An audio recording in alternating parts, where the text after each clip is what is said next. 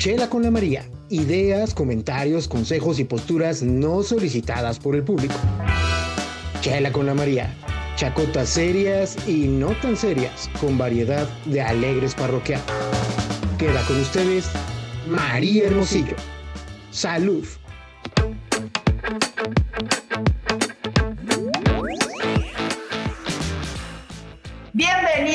Buena noche. Esto es Chela con la María. Hoy tenemos un invitado de lujo, el señor Gerardo Rodríguez Magallón, que antes que nada, o sea, yo ya no sé ni cómo empezar esta presentación, es muy complicada porque en verdad es, el hombre conflicto parece. Nos conocemos hace, estamos calculando hace como treinta y pico y mucho más de años. Y pues bueno, si yo digo su currículum, hasta sería tedioso y dirían, ay, no, no mames, no es cierto. Pero bueno, digo porque es el hombre conflicto, no te rías, pero oye, este hombre en el 80, del 88 al 92, así ahí nomás, nomás, estuvo cubriendo los conflictos armados y los procesos hasta que se llegó a una firma de paz y acuerdos en la guerra de Salvador. Habrá mucha gente joven que no tenga ni pálida idea, por favor, búsquenlo. No, oye, no, no soy este, eh, enciclopedia, así que por favor, edúquense, mis chavos. De ahí, del 89 al 96, también los conflictos armados, desplazamiento de refugiados, eh, etc., etc. en Guatemala. En el 92 se va a Croacia.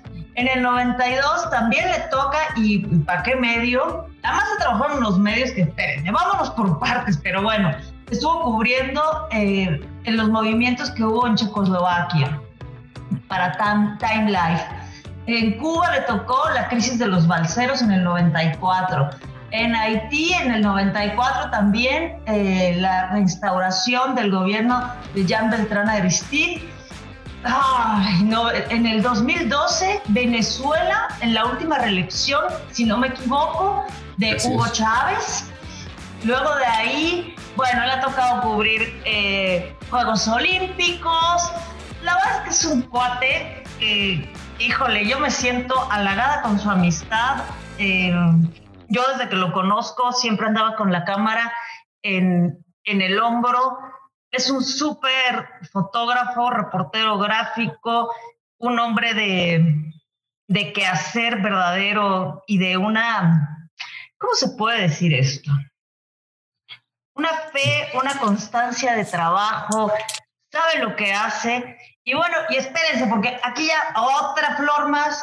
Este hombre tuvo, dicen por ahí, es como la, la herencia del diablo. Durante un añito, en el 2000, 2015, estoy bien, estoy bien loca. Fue productor de noticias de Canal 11. ¿2015 o, me acabo de sumar algo? No, 2016. De 2016 a 2018, si todavía se hacer cuentas, sí.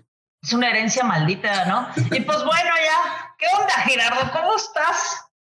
Pues eh, abrumado, abrumado por tu presentación. Muchas gracias. Este, de pronto uno empieza a, a chambear, a hacer lo que cree correcto y no va pensando en, en, lo que puedo o no acumular, ¿no? Y, pues sí, a veces miro para atrás mi, propio camino y sí es, es, padre lo que, lo que he ido juntando, ¿no?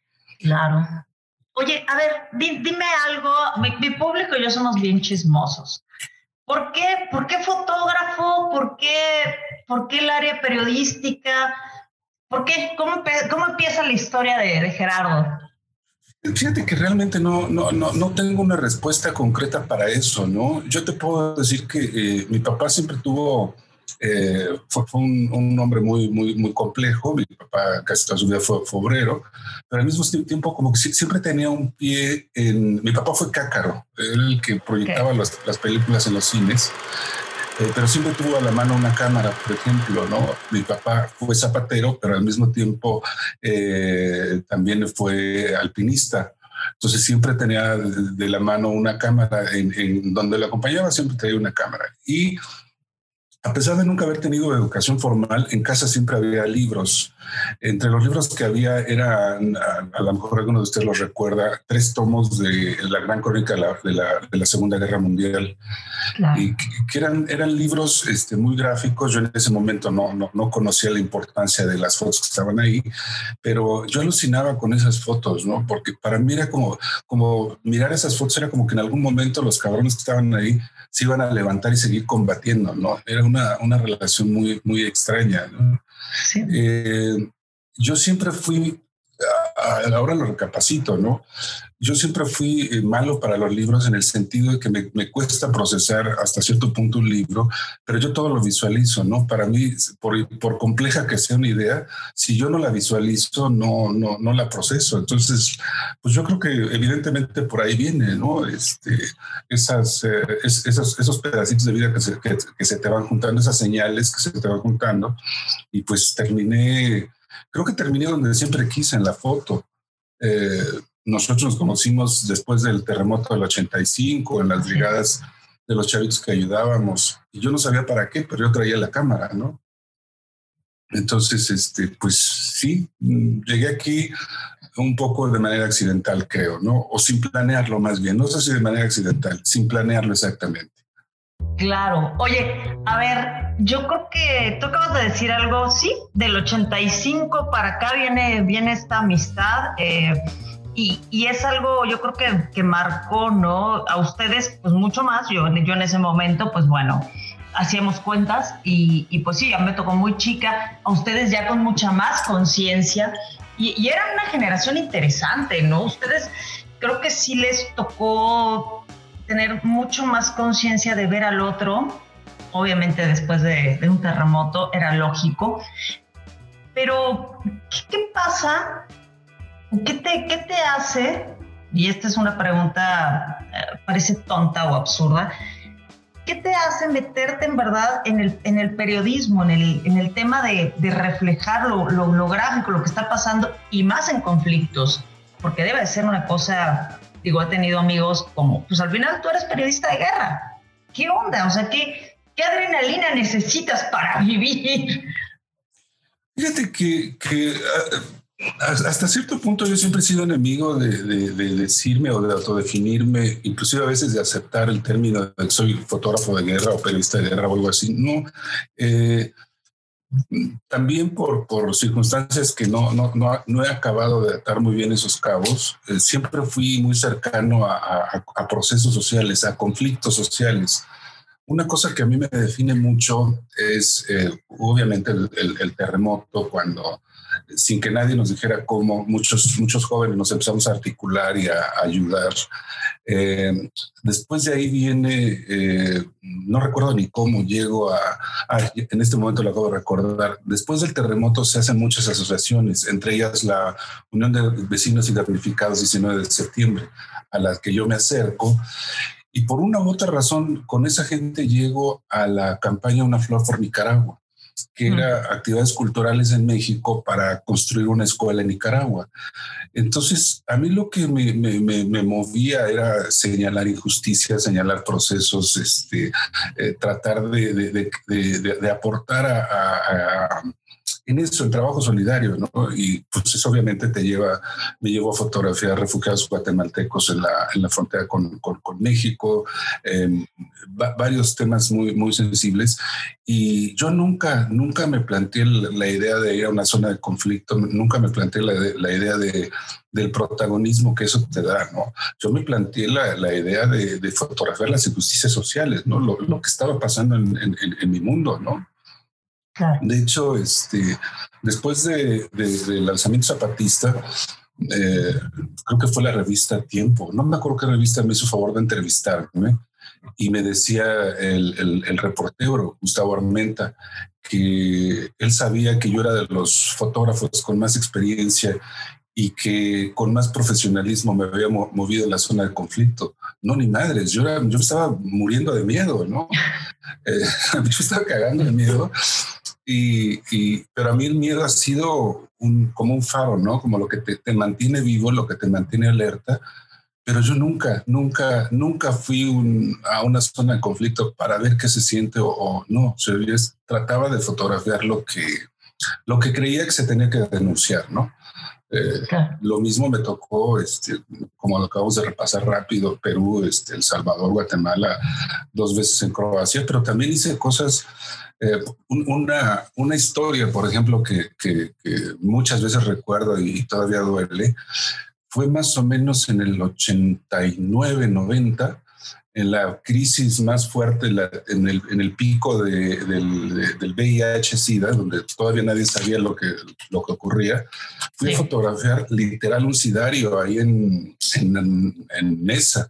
Era un, un, lugar donde, este, eh, como un leprosario, donde iban y aventaban a los enfermos de, de SIDA eh, sus familias no los querían, en ningún hospital este, los aceptaban, era, era gente que iba a ir a morir ahí, ¿no?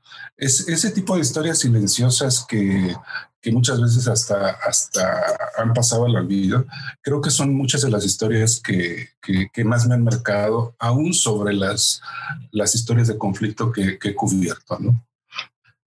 Vamos a hacer una cosa porque ahorita tengo que regresar. Vamos con algo de musiquita cortito, un comercial. Regresamos. Esto es Chela con la María. Tenemos el orgullo de tener al señor Gerardo Rodríguez Magallón. Regresamos en un minuto. Estás en Chela con la María. Regresamos. Y regresamos a Chela con la María y seguimos. Oye, a ver, algo que, acabas de, mencionar que me es como bien importante, Gerardo. Dime, bueno, dicen que por ahí que el que trabaja para hacerse famoso, este, pues lo está haciendo mal. Yo creo que uno trabaja por oficio, por amor, por, por arte. Nadie debe de trabajar por hacerse famoso. Tú tienes fotos emblemáticas, tienes coberturas emblemáticas.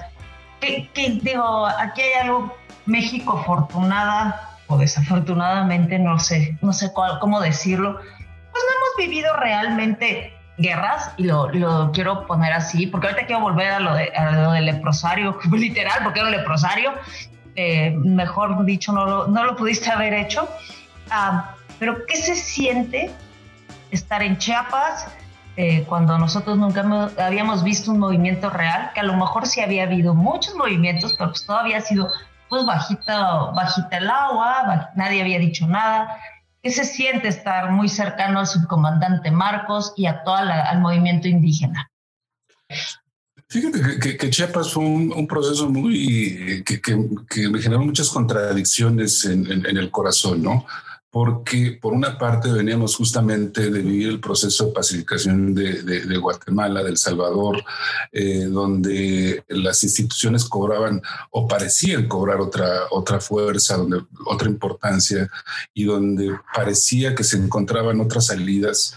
Y eh, está, está ese proceso social en, en Centroamérica y de pronto México pues te, da una cachetada y te dice, no, no es cierto, no, acá estamos más o, igual de jodidos que en esos países donde, donde llevan otro proceso. Entonces era como, a ver, espérense, sí hay otro camino, ¿no? Pero, pero pues no, en Chiapas no había otro camino, las injusticias eran, eran, eran muchas. Y además en Chiapas se, da un fenómeno también muy importante, ¿no? Como un año antes del levantamiento formal en Chiapas, eh, detienen, encarcelan a un padre, al padre Joel Padrón, un, tipo de una convicción social brutal, y lo liberan porque en, en eh, todas las comunidades, toda la sociedad se organiza, presiona eh, y lo, lo, tienen que liberar. Eso era un síntoma de un signo de que el gobierno ya sabía lo que estaba pasando, obviamente, pero con tal de no molestar el discurso triunfalista de, de, Salinas de Gortari, pues lo dejan, lo dejan correr, ¿no? Entonces, este, eh, pues sí, Chiapas es, es algo que, que, me hubiera gustado en cierto sentido que no ocurriera, pero era necesario que ocurriera, ¿no?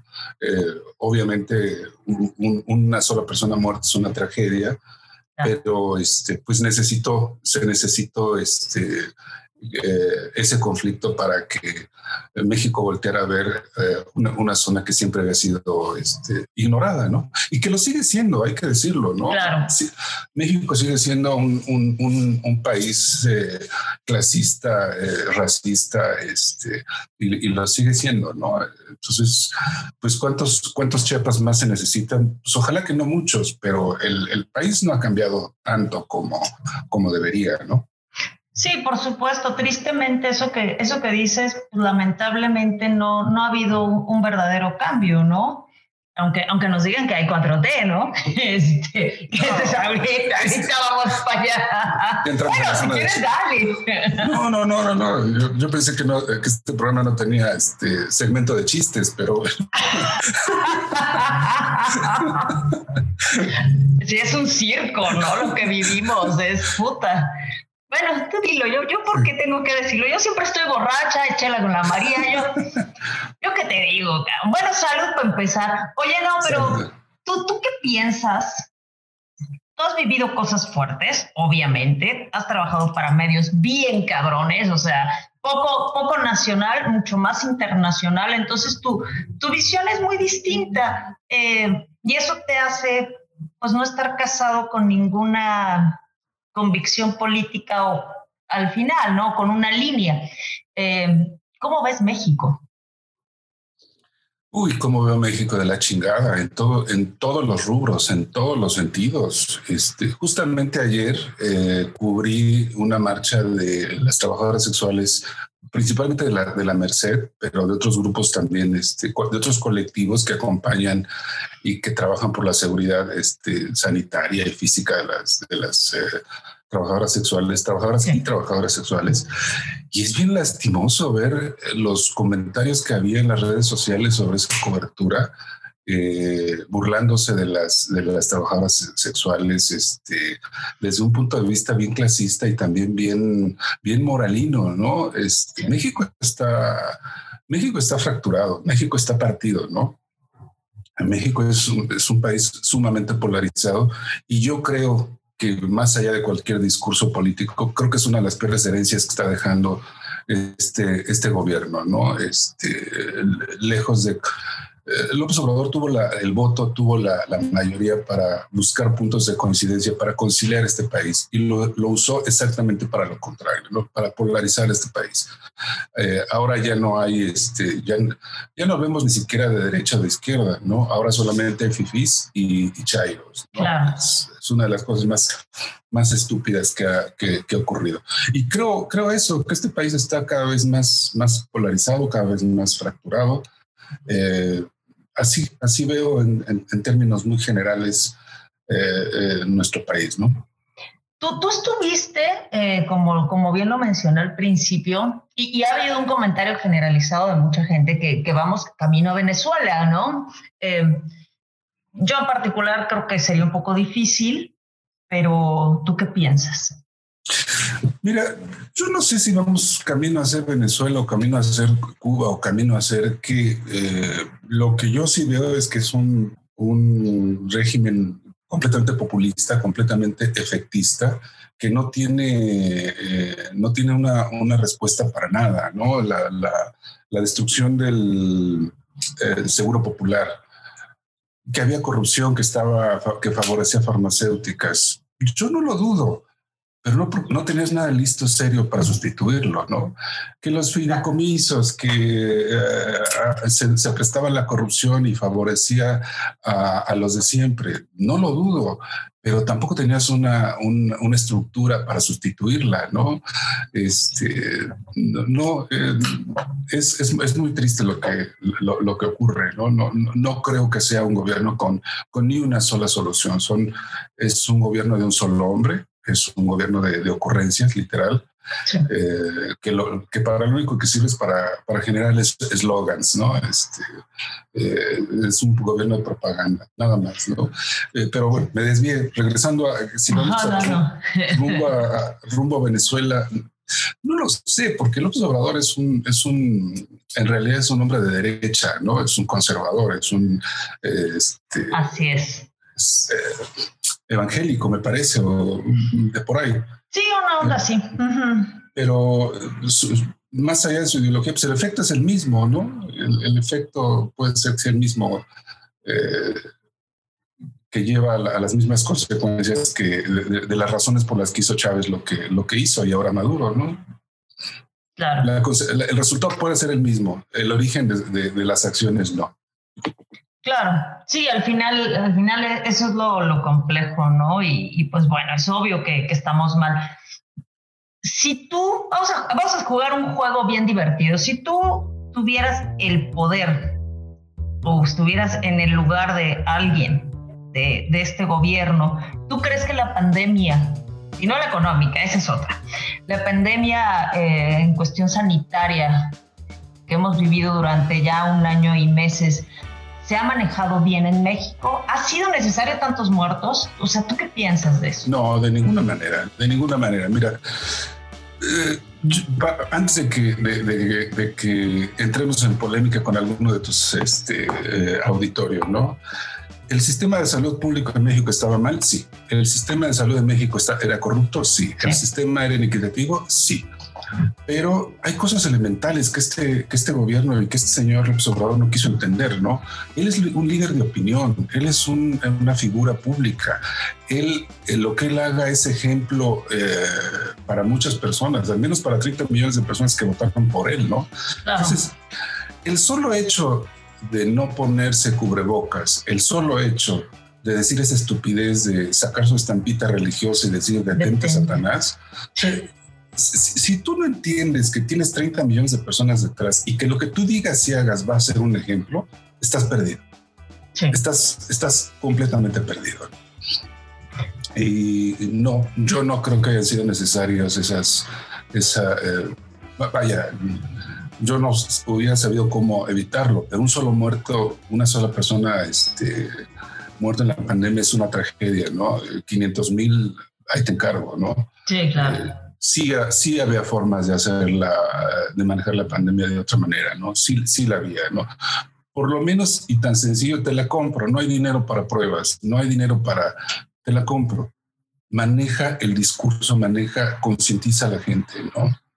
Bueno, hace ayer o antier, no me acuerdo qué día, y te lo voy a buscar a ver si hay tiempo, este, había un, me encontré un video simpatiquísimo de un cura que improvisó, adaptó una canción de Sopa de Caracol para pedirle a la gente que, se pusiera cubrebocas, ¿no? Entonces, pues desde tu, desde la trinchera que te toque, por chiquita, grande que sea, este, creo que había formas de, de prevenir más esto, ¿no?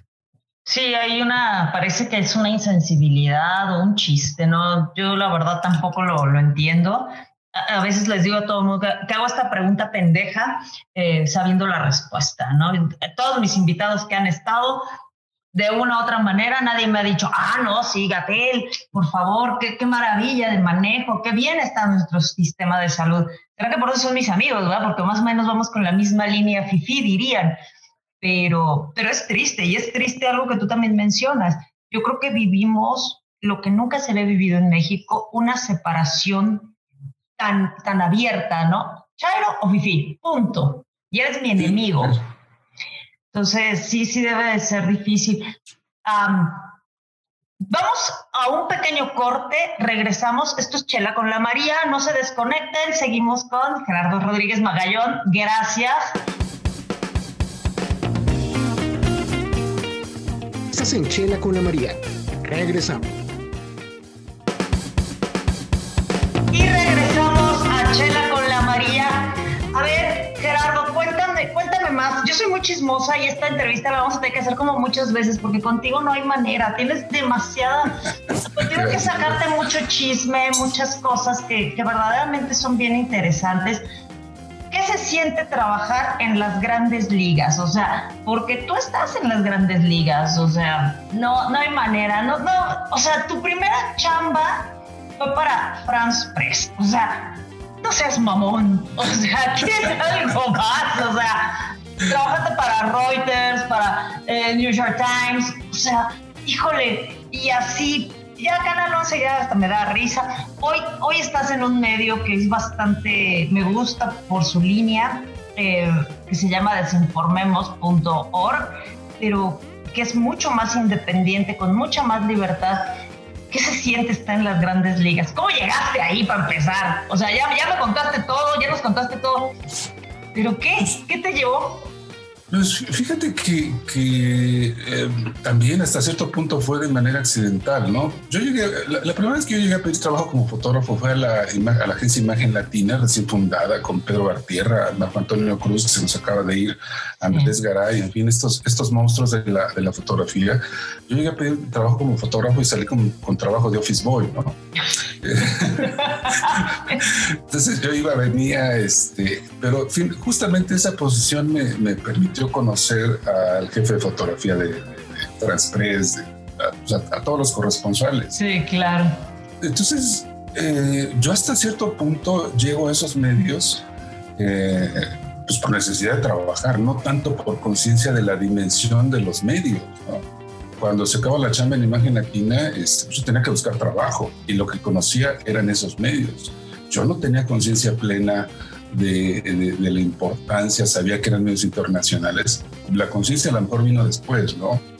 Y trabajar con en France Press, que finalmente France Press fue mi casa, fue mi escuela, fue muchas cosas, pues es también, toda la vida tiene puntos de contradicción porque en France Press, por ejemplo, no firmaban las fotos. Tú firmabas eh, al momento de transmitir, eh, Gerardo Magallón de Diagonal la FP, pero los medios, los periódicos, eh, casi siempre, la inmensa mayoría de las veces, solo publicaban el ah, crédito a FP.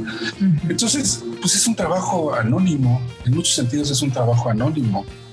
Ahí tuve la oportunidad que mi jefe fuera Omar Torres, que no solamente es mi amigo, es mi, maestro, también me, me, ayudó, me guió mucho en el sentido ético del trabajo, ¿no? Entonces, eh, pues no, el, el, eh, el, trabajo, lo importante no era uno, era la cobertura, ¿no? El trabajo no era uno, era la, era la historia, el trabajo finalmente era este, anónimo. Y pues, lo mismo pasó mucho en Reuters, en, en New York Times fue otro, otro cantar porque sí, yo creo que el New York Times fue uno de los periódicos más, eh, más importantes, más prestigiados en los que he trabajado. Y curiosamente era con el que menos contacto físico tenía con los jefes, porque después lo entendí así. Eh, Julia Preston, Tim Golden, eh, Anthony de Palma, todos los corresponsales, Sam Dillon. después, lo, después lo comprendí en toda su, su dimensión. Me respetaban cabrón entonces, en ese tiempo yo tenía un, un, un, de estos aparatitos que esta generación seguramente ya no se acuerdan. sí, claro. No existían los celulares, en los que yo recibí un mensaje, este, tal cobertura, tal hora, tantas fotos. Yo iba a hacer mi trabajo, mandaba mis, mis rollos a, Nueva York o transmitía por medio de una agencia. Yo veía poquísimas veces, les veía poquísimas veces la cara a, a, a los corresponsales. Eh, eh, una, anécdota, la, que más me acuerdo era de Tim Golden, que me habla el 31 de diciembre, previo a que entrara en vigor los, el, el TLC. Dice, Gerardo, nos van a dar primera plana. Tienes tres horas para hacer la primera plana.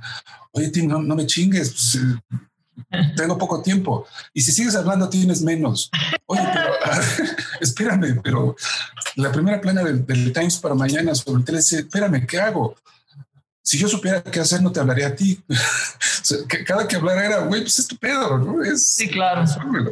Entonces, este, yo creo que la satisfacción de, de, haber trabajado para New York Times viene después, viene cuando dimensiono, así como ves atrás y dices, ay, pues mira, este, cuando Julia Preston gana el, el, el Pulitzer y hace una fiesta aquí en, en, eh, las oficinas de México, ¿no? Entre los agradecimientos estoy yo y dije, ay, güey, ¿a poco, a, poco, a poco de veras? ¡Qué chingón! Y pues sí, era parte de ese, de ese equipo, ¿no? Este, sí, viene, eh, no lo digo desde el azote, ¿no? No lo digo cortándome las venas, pero pues yo he seguido adelante por la necesidad de trabajar. Lo que después es otra cosa, ¿no? Punto a, veces salen cosas buenas, a veces salen cosas pequeñas. Eh, ahora colaboro con Desinformémonos, que es un, es un medio este, eh, modesto desde el punto de vista económico, muy sólido, muy firme desde el punto de vista, eh, desde las convicciones. Y ahí aprendí a mis 52 años que empecé a colaborar, colaborar con Desinfo, eh, la importancia de dejar de ser políticamente correctos, ¿no? Desinformémonos, no somos, no somos parciales, al contrario, este, reivindicamos una, una posición y, y, la asumimos, ¿no? Eso es, eso es una cosa muy, muy padre, ¿no? Claro. Oye, y ahorita que estás diciendo, yo, bueno, pues sí, te, he seguido en ese medio y, como bien dices, es muy honesto. Eh, y, a veces lana no significa calidad. Yo creo que ustedes lo están haciendo bien. Eh, en mi punto de vista, en mi humilde opinión de esta borracha de Chela con la María, ¿verdad? Quién sabe por qué se llama así el programa. Este, pero dime algo, ¿qué pasa con el movimiento feminista? Eh, yo sé que para ti ha sido muy complicado y así se lo han perdido. Creo que la historia gráfica que tú podrías contar hubiera sido increíble, pero esa cerrazón de nombres, eh, creo que ya es en exceso. Yo, yo me declaro eh, medio en contra de, de, este tipo de movimientos por cómo se están llevando, no porque no exista la violencia, por supuesto, pero existen en muchas cuestiones, ¿no? Pero tú qué, tú cómo lo ves? Desde donde te han dejado, porque está complicado, ¿no? No, mira, yo creo que las, eh, estoy convencido que las dificultades que yo pueda para fotografiar eh, el, movimiento de las mujeres son insignificantes, no, no tienen ninguna importancia. ¿no? Yo eh, lo que ocurre en torno a las mujeres lo, veo desde el, desde el día a día, es decir, cuando los índices de violencia eh, laboral, eh, físico, psicológico, la mujer están como, como lo están en México, cuando aparecen niñas muertas y violadas eh, de siete años, cuando este, el acoso hacia las mujeres es brutal, pues hay que hacer lo que sea necesario, ¿no? Y si las mujeres tienen que salir a pintarrajar calles, pues que se ofendan las buenas conciencias es su problema, ¿no? Se tiene que decir, se tiene que hablar, se tiene que yo creo que en este momento a los varones nos, nos, corresponde escuchar, ¿no? Yo creo que eh, el desmadre de este país, el desmadre de este, de este mundo, lo va a arreglar el desmadre de las mujeres. ¿no? No, no le veo otra salida. Hay discrepancias, hay cosas que no me gustan, sí, sí las hay, pero cualquier cosa este, no tiene importancia cuando, cuando recapitulas esos, ¿no? ¿Cuántas mujeres asesinaron hoy? ¿no? ¿Cuántas niñas violaron hoy? Pues calladito y a, cooperar y a, funcionar desde donde te lo permitan, ¿no? Y mi incomodidad por no poder fotografiar marchas o procesos no, tiene ninguna importancia, ¿no? Este, eh, desde mi poca capacidad en mis redes sociales o desde cuando Desinfo me, me, me pida colaborar, lo haré desde esa mínima trinchera, ¿no? Este, todo lo demás hay que darles voz, hay que magnificar la voz, hay que mostrar lo que las mujeres están diciendo y haciendo. ¿No crees que es una afrenta lo que, lo que pasó, por ejemplo, en esa, eh, digo, lo bajaron, ¿no? Pero lo bajaron relativamente con Félix Salgado Macedonio, eh, todo el movimiento que, ha habido para resultar que seguramente que quedará como candidata a su hija, que es lo mismo que él, pero bueno, este, creo que este gobierno, tú como lo ves, muy insensible, ¿no? Pues mira, ¿cómo, ¿cómo explicártelo? Yo no espero nada de este gobierno, yo no espero nada de este partido, yo no espero nada de esos, de estos, de esos políticos. Eh, a mí lo que verdaderamente me, eh, al principio me ofendía, me duele, ahora me da risa, es la gente que los justifica, ¿no? Eh, de pronto veo colegas que hasta antes de, este gobierno eran críticos, eran este, objetivos, justificando esto, es lo que verdaderamente a mí me sorprende, ¿no? Eh, de pronto veo a, amigos, a colegas que, estimo, que, que, yo los creía con la cabeza más, más, este, más amueblada, diciendo, es que ya el chapucero señaló tal cosa, es que tal medio los medios son los, los, cirqueros que están alrededor del presidente. Entonces, pues que, que, que Salgado Macedonia haga una cochinada, que López Obrador haga una cochinada, pues ya te lo sabes, ¿no? Pues no, no, no, no, te sorprende. Lo sorprendente y lo triste es que, que lo sigan justificando muchas personas a su alrededor, ¿no? Eso es lo preocupante. Sí, sí, al final, al final eso, eso es lo triste y que sigan defendiéndolos, ¿no? Y, y, esa, digo, a mí me da mucha risa, ¿no? Creo que yo, yo no creo que haya una figura pública que haya sido más criticada, con más memes, con más mofas que Enrique Peña, ¿no? Y este hombre no soporta, digo, porque sí, todos también nos burlamos de AMLO, por supuesto, y todos que podemos tener la oportunidad de tener un micrófono, que una persona, con una persona que nos escuche, pues ya es, es un halago, ¿no? Pero, pero hay una sensibilidad de la chairez, así que dices, híjole, ¿qué onda, no? Si Enrique Peña aguantaba, Lord Peña aguantaba un chingo, ¿qué, qué pasa acá? Entonces, es, complicado, es complejo y, ese punto, ¿no? De, ay, sí, medios comprados. Pues, pues los medios comprados ahora son, son nosotros. ¿Qué, qué pasa, no? Es, es complejo y, y, como bien lo dices, es muy extraño, muy extraño. Pues complejo, no sé, no sé qué decirte, complejo y no, porque pues este, este aparato de propaganda que ha montado este, este gobierno es, es, brutal. No admiten una sola voz este, disidente, ¿no? Eh, eh, si no estás con...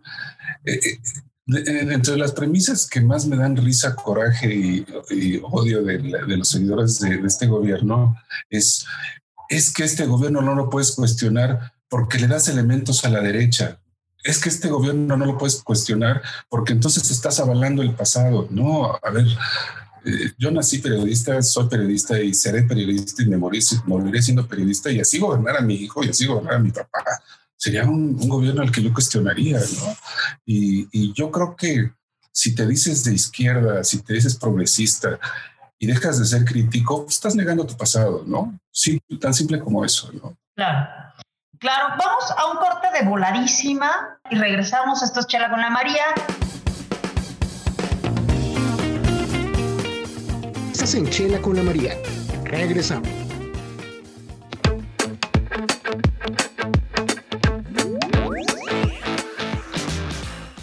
Y regresamos a Chela con la María. Seguimos, a ver, aquí acaba de, sucederse o ya se estaba cocinando y no sé, yo me imagino que es de estar haciendo maletas para irte a Colombia. ¿Qué está pasando en Colombia?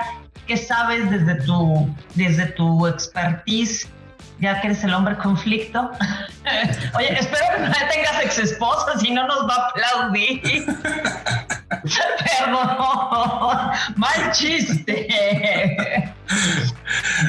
No, mira, para, para ser honesto, eh, a Colombia no le he seguido mucho la pista ahorita. Eh, yo creo, y, a lo mejor voy a cometer el error de, opinar sobre algo que no tengo todos los elementos en la mano, pero eh, lo mismo que pasó en el 2018 en, el continente, que estalló en un conflicto social en, Chile, que estalló Ecuador, que estalló Colombia también, que varios países pues el mundo está harto, ¿no? El mundo, el mundo está harto y no, no, se ha no se ha logrado recuperar y no hay una estructura que ya soporte esto, ¿no?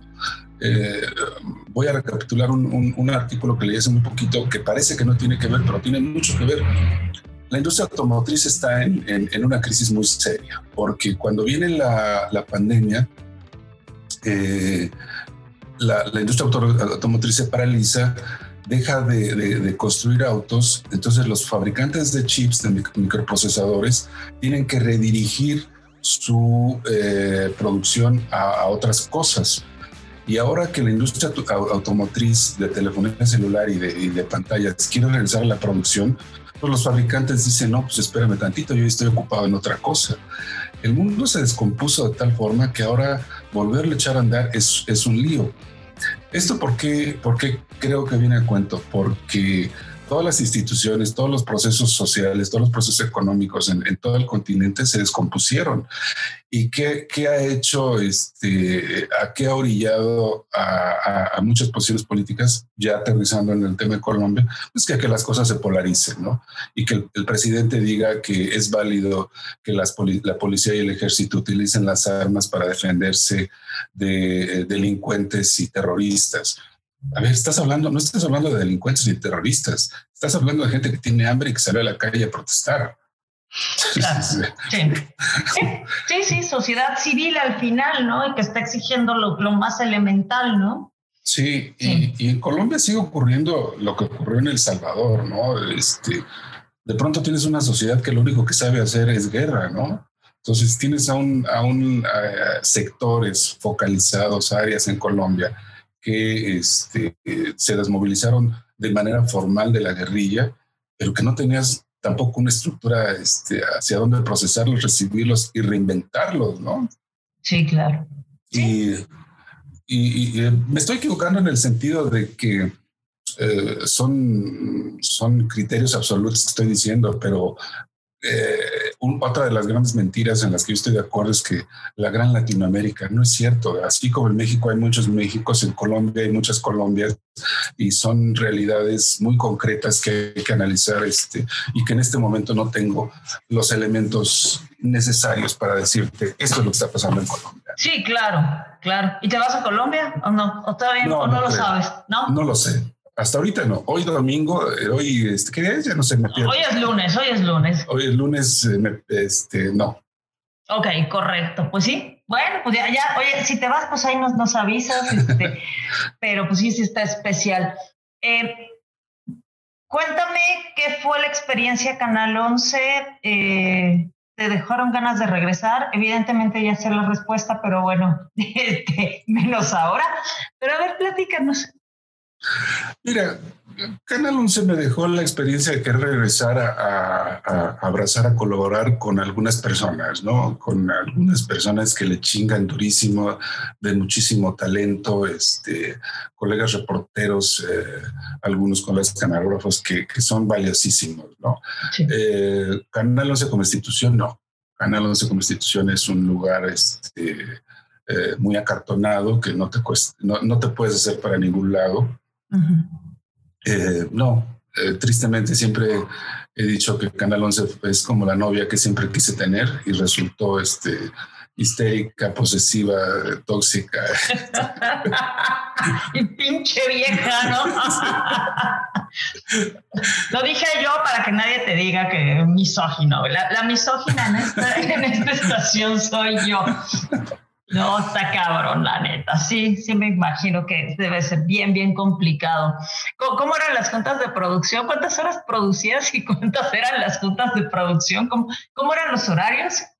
Mira, eh, empezábamos el primer noticiero de 7 a 9, después se extendió a 10 con la entrevista de Javier. Teníamos un noticiero de media hora al mediodía, el meridiano, y teníamos el estelar de una hora en, en la noche. Eh, hubo días que las juntas de producción llegaban a durar ocho horas. ¿no? cuatro de cuatro efectivas? Sí, hubo este, hubo juntas, hubo días que yo no me levantaba de la mesa de, juntas y no veía el programa, ¿no? Ni siquiera iba a, cabina, ¿no? Ya, por favor, tu peor anécdota eh, eh, en ese, en ese momento, ¿cuál, o tu peor anécdota, ¿cuál ha sido? Así, tú, puede ser chistosa, trágica, la que tú quieras. No, mira, yo prefiero contarte una cosa muy chistosa porque eh, a pesar de todo, el Canal 11, ese abstracto, bueno, pues tiene sus errores, pero hay gente lindísima, ¿no? Hay gente lindísima que respeto, que quiero y que, y que quisiera seguir abrazando muchas veces en la vida. Cuando le, gana eh, Trump la elección en Estados Unidos, yo tenía la orden de no salir del aire hasta que nos dieran las, eh, los resultados. Pero ya no, ya no había contenido, ya no había absolutamente eh, nada que hacer. Entonces, Adrián Díaz, un reportero, estaba en, la representación, en la sede de los republicanos aquí en la Ciudad de México, que tenían un, un punto de reunión, no sede. Entonces le digo a Adriana, que era la conductora, este, Adriana, vamos a entrar con, Adrián, con Adrián, extiéndete lo más que puedas porque ya no tengo nada que decir y tenemos que estar al aire hasta que den las, los resultados. Hace con la cabecita, sí, sí, sí, claro. Hablo por teléfono con Adrián. Adrián, vas a entrar al aire, extiéndete lo más que puedas, cuente el ambiente, haz algo porque ya no tengo nada que decir, no tenemos a nadie que meter y tenemos que estar al aire hasta que... Sí, sí, sí, Gerardo, claro, no te preocupes. 5, 4, 3, 2, entra Adriana al aire. Eh, hola Adriana, muy buenas noches. Pues aquí en donde están reunidos los representantes del Partido Republicano, ya no hay nada que decir ni qué hacer, ya se fueron todos. Ah, ok, Adrián, gracias. Bueno, enlace. o sea, que no te entendió. Fue, ha de haber durado ese enlace 50 segundos. 40 segundos. Y luego. No, pues estuvo padrísimo, ¿no? Siguieron la orden al pie de la letra. Qué complicado, ¿no? Sí, bueno, hacer cosas en vivo es muy complicado y como bien lo dices tú, a veces, este, pues si no hay, pues qué. Bueno, te puedes inventar, ¿no? Como ese, esa conocida anécdota de, de este, el mago Septiembre, que se le va la señal, ¿no? En, en un partido. Y, y, aparte siguió transmitiendo el partido, creo que fue béisbol, ¿no? Si béisbol, no béisbol, así es. Así, es. así, pues sí, por lo menos, oye, ahí te faltó uno, uno bueno para la improvisada, qué, qué horror. Oye, y bueno, ya estamos, esta, siempre me pasa con la gente interesante, todos mis invitados son interesantes, los odio, se me va rapidísimo el tiempo. ¿Qué sigue en tu carrera? ¿Qué, qué, va, qué va a pasar? No me digas que vas a manejar un Uber, por favor, porque, oye, parece que todos estamos cayendo en tragedia eh, dónde vamos a seguirte encontrando o dónde te encontramos. Aparte de que me tienes que dejar todas tus redes y te voy a subir a todos los medios y todo, pero ¿qué sigue para Gerardo Rodríguez Magallón? Mira, no sé qué siga. Este, hay muchas cosas en mi vida que yo, yo no veo como tragedia. Eh, si tengo que manejar un Uber, voy a manejar un Uber y no es una tragedia, es, un, es una circunstancia, es un momento. Este, porque los medios están completamente destruidos. ¿no? El mundo eh, profesional en el que yo nací ya no existe, la fotografía ya no tiene la misma importancia, eh, ya no se paga igual, la competencia es brutal. Eh, ¿Qué sigue? No lo sé, honestamente no lo sé. Traemos un proyecto muy interesante de capacitar en línea a, las, a todas las personas de, la industria turística para reducir al máximo los riesgos sanitarios. Eso es un, un, tema que, que, ha avanzado. Eh, búscanlo, empresasegura.mx. Eh, sigo insistiendo sobre algunos proyectos eh, digitales, pero en el, panorama laboral en muchos sentidos está, está oscuro, ¿no? No, no, no Hay que reinventarse. Hace rato hablábamos sobre un poquito previo sobre, sobre tu papá. Eh, he hecho algunas páginas web para algunos pintores. la idea, una de las ideas es regresar a, hacer presentaciones, llevarles redes sociales a, a pintores pues aprovechar mi conocimiento en redes sociales, en fotografía y en video, ¿no? Claro. Eso es lo que, eh, lo que sí. Yo creo que ya falta poquito. Eh, estoy revisando todo mi archivo desde 1987. En algún momento, no sé cuándo, sacaré un libro, una, una suerte retrospectiva de, de mi trayectoria, ¿no? Wow, va a estar bien interesante, en verdad, digo, y como te lo he dicho, no es halago, eh, admiro tu, tu, trabajo, tu ojo. Um, yo siempre he dicho, yo soy fotógrafa frustrada porque poder captar lo que uno ve con la mirada, con la cámara, híjole, es, es increíble. Además, oye, creo que se ha menospreciado muchísimo, los celulares vinieron yo sí lo considero. Sí es una herramienta padrísima, pero el oficio de, la fotografía se debe de respetar. Y creo que les ha venido a dar en la madre. ¿Tú qué piensas de esto? No, eso es, es, un, es una situación brutal en, en muchos sentidos, ¿no? Mira, cuando yo empecé el día de trabajo, en 1987, el día completo de trabajo, France Press me lo pagaba en 250 dólares en esos entonces hacer un, un, product shot, una sesión fotográfica, mínimo, mínimo así para los cuates te costaba unos 10, 15 mil pesos, ¿no? Yo llevé la publicidad de un tiempo de farmacias BIR y cada, cada fotografía de farmacias BIR se la cobraba en aquellos entonces, debe ser lo equivalente como a 5 mil pesos de hoy, ¿no? Hoy encuentras, eh, y, y, cada que me daba un trabajo, farmacias BIR eran de aproximadamente de 10 a 15 fotos, ¿no? Hoy encuentras fotografías en internet en bancos de, de, imágenes por un dólar. Entonces, comercialmente estás destruido, ¿no? Eh, la hiperproducción de imágenes, pues también nos ha venido a, dar en la torre porque eh, no hay cultura visual o cambió la cultura visual, cambió eh, la forma de consumir contenido, ¿no? Entonces, pues no, no, sí, la, yo creo que la tecnología per se no nos vino a perjudicar, nos dio herramientas para poder producir más. Eh, el problema es a lo mejor eh, que no tenemos una, una, idea clara para qué utilizarlo, ¿no? Y, la gente está abrumada de tanto, tanta fotografía, tanta imagen en Internet que, que ya no tiene el mismo valor, no, no tiene el mismo, el mismo impacto. Qué triste, pero sí, sí, pues sí, hablas, hablas con, desde, desde tu trinchera que lo sabes bien y con mucho conocimiento. Gerardo, el tiempo se nos acabó, pero espero en verdad que nos vuelvas a regalar otra, otra y muchas horas de tu tiempo. Eh, que cuando tengas proyectos nuevos, es tu casa, eh, siempre está abierta la puerta de Chela con la María. Y por favor, regresa todas las veces que quieras. En serio, gracias, gracias, gracias. Fue un placer eh, encontrarnos por este lado. Y pues no tengo más que darte así un aplausote y sigue creando. Muchas gracias. Te mando un abrazo muy, muy grande. Yo también. Y, y pues estemos en contacto. Te quiero mucho, Gerardo. Te mando un beso. Un besote. un saludo a tu, a tu audiencia. Gracias. gracias, pues ya saben, eh, si lo quieren encontrar, van a, van a, aparecer en la página de Chela con la María todos los datos de Gerardo Rodríguez Magallón eh, en, su, en sus medios, lo vamos a encontrar y por favor no se desconecten. Esto fue Chela con la María. Chao, chao. Esto fue Chela con la María. Escúchanos cuando quieras o cuando no puedas aburrirte solas. Hasta la próxima. chelaconamaría.com Todos los derechos e izquierdos reservados. Recuerda escucharnos con tu botana y bebida favorita.